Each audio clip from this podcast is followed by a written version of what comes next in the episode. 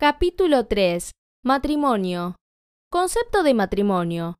El concepto de matrimonio variará según nos estemos refiriendo al matrimonio como acto de celebración, al matrimonio como estado derivado del acto de celebración o al matrimonio como pareja formada por los contrayentes.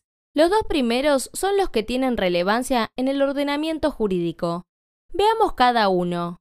Primero, matrimonio como acto de celebración. Es el acto jurídico familiar en virtud del cual queda determinada la unión entre dos personas reconocida por la ley. Por ejemplo, Sebastián y Verónica se presentan ante el registro civil y celebran matrimonio. Segundo, matrimonio como estado derivado del acto de celebración.